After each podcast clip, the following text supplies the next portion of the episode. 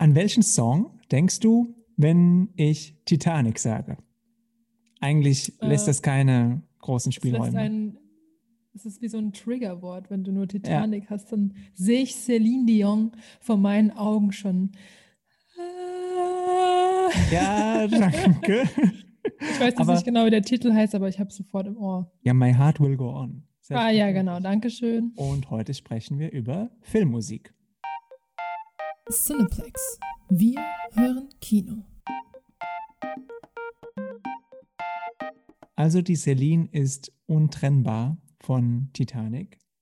Und da gibt es ja noch mehrere Filme. Also zum Beispiel Take My Breath Away. Ja, Mhm. da denkst du ja auch sofort an Top Gun. Ja, du vielleicht. ich Okay. leider noch nicht so. Okay, n- nimm mir was, nimm mir was für dich. Ähm, Can You Feel the Love Tonight? Ja, klar. König der Löwen. ja, natürlich König der Löwen. Wobei bei König der Löwen ist es ja auch noch hm, Hakuna Matata. Da sind es ja Mhm. einige.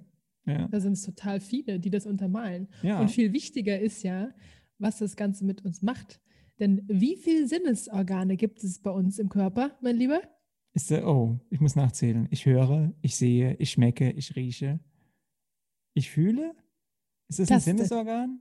Es sind genau fünf. Und heute Danke. beschäftigen wir uns mit dem zweiten, nämlich mit Hören. Und was wäre ein Film ohne Musik, würde ich da sagen? Kein Spannungsaufbau, keine Dramaturgie und Stimmt. keine Ohrwürmer, die man mit nach Hause nimmt, wenn man aus dem Film geht.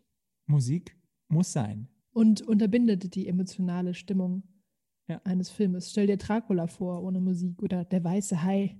Keiner würde sich erschrecken vor einem stumm rumschreienden Mädchen, das auf einen Vampir trifft oder Ich dachte, du bist in der Duschszene von ähm, Psycho. Psycho. Ja, Ja. genau, ist Ja. ähnlich. Würde sagen, ach Mensch, hallo, wer bist du denn?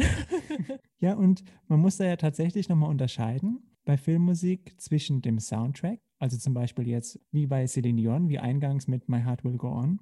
Und dann gibt es ja aber auch noch den Score.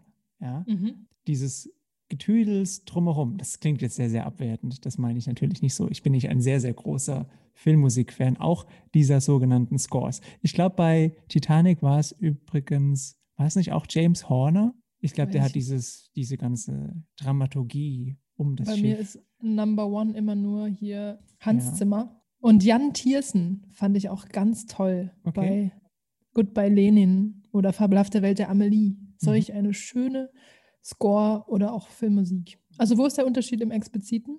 Naja, der, der, du kannst diese, du hast den, einen, den Song praktisch wie von einem Interpreten, der singt was, ja, und, und steuert da ein paar Lieder dazu bei zum Film, die aber auch unabhängig funktionieren. Und natürlich die Filmmusik, die explizit für den Film komponiert wurde. Also wie zum Beispiel das, das Psychothema, ja, wenn wir es Mhm. davon gerade hatten. Genau. Und- Und meistens man sich ja auch nochmal über die Bandbreite für Marketingzwecke auch noch größere Popstars, Rockstars zur Einbindung mit in den Film holt. Can you feel the love tonight? John Williams dann natürlich auch für Star Wars beispielsweise und für viele andere Sachen. Und was mir auch tatsächlich bei der Recherche wieder aufgefallen ist, wir hatten es, glaube ich, vor ein paar Folgen davon, Call Me By Your Name, Oh ja. bildgewaltiger Film und Asa natürlich Stevens ist es, ne? Ganz genau.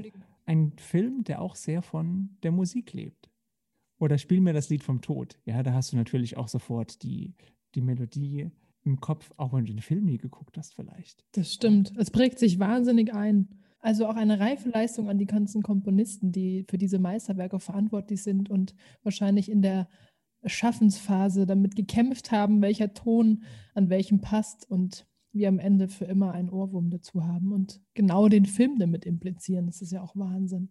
Und wenn wir gerade bei und spielen mir das Lied vom Tod sind, Ennio Morricone, der hat, der ist kürzlich von uns gegangen, er hat aber einen schönen Satz gesagt, der da ist, Filmmusik braucht Raum, um sich entfalten zu können. Der Film muss der Musik Zeit geben, um sich zu entwickeln. Lass das mal wirken. Und ich glaube, es geht auch umgekehrt. Also der, die Musik hilft ja auch dem Film.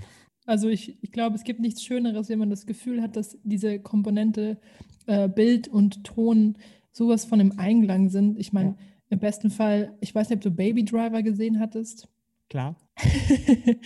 Das war unter anderem auch eine, eine Schnittkomposition, würde man behaupten, dass auf Okay. jeden äh, Schnitt der Szene das passende Lied im Takt mit eingebunden wurde. Also Mhm. quasi war eher das Bild mehr auf die Musik oder den Ton gelegt worden. Okay.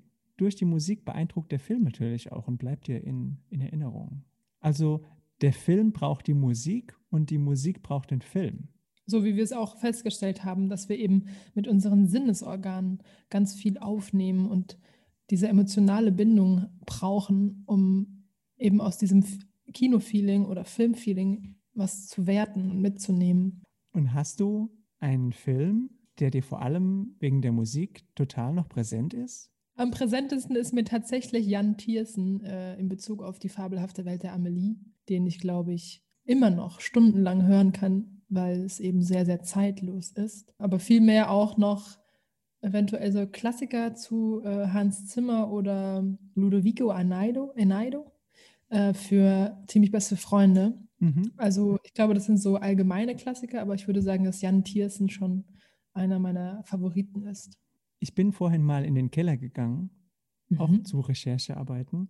Und du erinnerst dich, es gab diese CD, Kompaktdisk, ja. Und als Filmmusikfreund stehen nämlich in meinem Keller einige CDs noch zu Filmmusiken. Und sind mir- Tatsächlich. tatsächlich. Und da sind mir zwei Soundtracks in die Hände gefallen, wo ich sage, oh, das musst du unbedingt mal wieder gucken. Und ich hatte sofort auch die Musik im Ohr. Das ist zum einen ein Film mit Judy Dench, Iris. Da spielt sie, glaube ich, ich eine dement werdende Frau. Und Joshua Bell und James Horner, da ist James Horner wieder, eine ganz, also die bewegt mich heute noch, die Filmmusik, allein wenn ich dran denke. Muss ich unbedingt gucken und auch mal wieder in den CD-Spieler einlegen, falls ich einen Wenn du noch- finde. Wenn du einen findest. Genau. Und ich weiß nicht, ob du den gesehen hast. Das war brrr, 2006, 2007, so um den Dreh muss es gewesen sein. Glenn Hansard, sagt ihr das was? Mhm. Nee. Äh, Der Film hieß Once. Das ist so eine Liebesschnulze über zwei Musiker. Ich glaube Mhm. in Irland. Und da hat er auch einen Oscar für bekommen. Für Falling Slowly. Auch ein ganz Schön. süßer, bezaubernder Film. Das ist so Paradebeispiele bei mir. Aber jetzt, wo wir auch darüber sprechen, prägen sich mir wieder total viele Momente ein, wo diese Musik mich auch so berührt hat oder überrollt hat. Und auch zum Beispiel American Beauty, finde ich, hatte auch eine total tolle Filmmusik Absolut. oder Scores. Habe ich auch sofort im Ohr, jetzt wo du Ich sagst. auch. Ja. Und wenn wir gerade bei der CD waren, heute kauft man ja keine CDs mehr, aber es gibt ja die meistverkauften Soundtracks. So, und das ist jetzt deine Aufgabe, die Top 5 zusammenzukriegen. Oha. Ja, der meistverkauften Soundtracks. Mhm, Ein kleiner Hinweis, gespannt. ein kleiner Hinweis, irgendwie sind alle vor 2000 gewesen. Vielleicht hilft dir das. Okay. Was könnte denn unter den Top 5 dabei sein? Soundtracks, zahlenmäßig, verkaufsmäßig? Ich glaube, der Soundtrack von Ziemlich beste Freunde mit Nein, nein, Oh viel nein. zu jung, viel zu jung. dann Transformers. Tatsächlich auch nicht. Ich glaube, das ist auch Was? zu, zu frisch. also ein kleiner Tipp, zum Beispiel Titanic ist nicht dabei. Titanic ist Ja. auf Platz 6. Ja. Oh. Na, dann haben wir es schon ein bisschen angeschnitten mit hier äh, Psycho oder Der weiße Hai. Nee, völlig, völlig daneben. Uiuiui, das wird ja nie was. Das wird nie was. Okay, gehen wir mal. Ich, ich helfe dir mal. Platz 5 Bitte. Mhm. der meistverkauften Alben im Bereich Soundtracks ist 1987 mit 11 Millionen verkauften Tonträgern. Ja, so sagt man. Dirty Dancing. Ach krass, Ja, nicht schlecht. Aber klar. Dirty Platz vier, Dancing. Dirty Dancing. Dongsi Dengsi. Platz 4, 1994. Es geht um, ich gebe dir ein paar Tipps. Es geht Ja, um, bitte. Entschuldigung, da war ich noch nicht mal geboren. aber den Film hast du gesehen, bin ich mir sicher. mhm. Es geht um Pralinen. Oh, Forrest Gump. Ja, genau. 12 Millionen verkaufte Wow. Tonträger. Mit Platz 3 kann ich auch nicht viel anfangen. Ist tatsächlich der Film Purple Rain. Und hier hat Prince über Klar. 100 Lieder, 100 Lieder hat er äh, geschrieben, extra für diesen Film. Wahnsinn. Und nur der Titelsong machte dann das Rennen. Wir kennen sie alle und wir haben sie jetzt auch im Ohr, aber den Film hatte ich leider noch nicht geschaut. Tatsächlich ich auch nicht. Aber 13 Millionen verkaufte Tonträger zum Purple Rain Soundtrack. Platz 2, Der Trommelwirbel Ähm, steigt. Saturday Night Fever. Saturday Night ja. Fever. Ha, ha, ha, high, staying alive. Genau. Wer Stayin' Alive nicht kennt, hat nicht gelebt, sagen, sagen manche. Und äh, das ist ja quasi in jeder 70s ähm, ja, das, Chartsliste und bei jeder Schlagerparty oder Verkleidungsparty. genau. So, aber jetzt Platz 1 schon. Tatsächlich Platz 1. Und es ist nicht König der Löwen. König der Löwen Nein. ist auf Platz 7. Ui. Platz 1, 18 Millionen verkaufte Tonträger. Und auch einer meiner Lieblingsfilme. Allerdings ist der Titelsong, der da von jedem als erstes genannt wird, nicht ihr bester. Warte ganz kurz.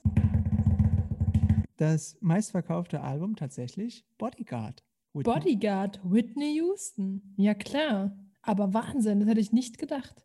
Ich Aber man nicht. muss auch noch mal überlegen, in unserer Zeitspanne, weil wir im Zuge der Tonträger jetzt auch nicht mehr so viele Fassungen haben. Und ich bin der Meinung, ab meinem Alter, das hat schon, also ich bin der Meinung, es hat ab meinem Alter schon etwas angefangen, weniger äh, CDs zu kaufen oder Alben äh, in Bezug auf Soundtracks, weil wir waren schon so diese Millennials, die dann angefangen haben, irgendwelche MP3s äh, überall hinzuziehen. Und deswegen vielleicht auch diese Zahlen für etwas ältere Filme. Ja, das ist richtig. Und das ist genau unsere Hausaufgabe, das mal zu recherchieren, wie das jetzt mit dem Streaming und den Abrufzahlen ist von Songs. Und vielleicht ergibt sich da eine ganz neue Rangliste und dann tauchen bestimmt auch äh, neuere Blockbuster auf. Äh, Ich bin jemand, der explizit auch nach Filmen, nach Alben sucht. Also in Erinnerung kommt mir, wie du vorhin auch schon angesprochen hast, Call Me By Your Name. Und aber auch Black Panther. Da hat Kendrick Lamar als hervorragender Produzent diesen Soundtrack geschrieben für Black Panther. Und der grooved und vibet schon sehr gut. Das heißt, du bist auch jemand, der bei einem Film den Abspann anschaut, zumindest wenn dir die Musik gefallen hat, um eben genau herauszufinden, wer singt denn da oder wer hat denn da die Filmmusik komponiert. Absolut. Im Endeffekt kann man manchmal ja je nach Länge des Abspanns auch nochmal nachrecherchieren im Internet und sich die einzelnen Tracks raussuchen. Manchmal merke ich mir das ganz arg auch über einzelne Wörter im Song. Wichtig für die Aufnahme dieser Qualität in unserem Körper natürlich auch der Ort, an dem das Ganze passiert, weil klar. nichts Schöneres ist es, im Kino zu sitzen und eine tolle Bildqualität zu haben und natürlich auch einen hervorragenden Sound. Und ich werde jetzt auch wahrscheinlich, nachdem wir hier fertig sind, fleißig Was du stöbern. denn heute Wahrscheinlich mal American Beauty hat mich jetzt total Abend? Ja, ja. Und ähm, Jan Thiersen immer, immer noch, auch mit Goodbye Lenin. Aber eher zu traurigen Zeiten. Aber American Beauty wäre etwas, was ich mal wieder hören könnte. Da gebe ich dir recht. Das ist ein sehr beeindruckender Soundtrack. Der geht auch ohne Film. Man könnte natürlich auch den Film mal wieder gucken. Das stimmt. Und das mache ich jetzt. Ich gehe jetzt in die Videothek meines Vertrauens, bringe meine CD mit und sage, diesen Film möchte ich gucken. Oder so ähnlich. Cineplex. Wir hören Kino. Powered by Die Kinomacher. Redaktion, Moderation, Schnitt und Ton. Charlotte Schnorr und Sven Mühlberger.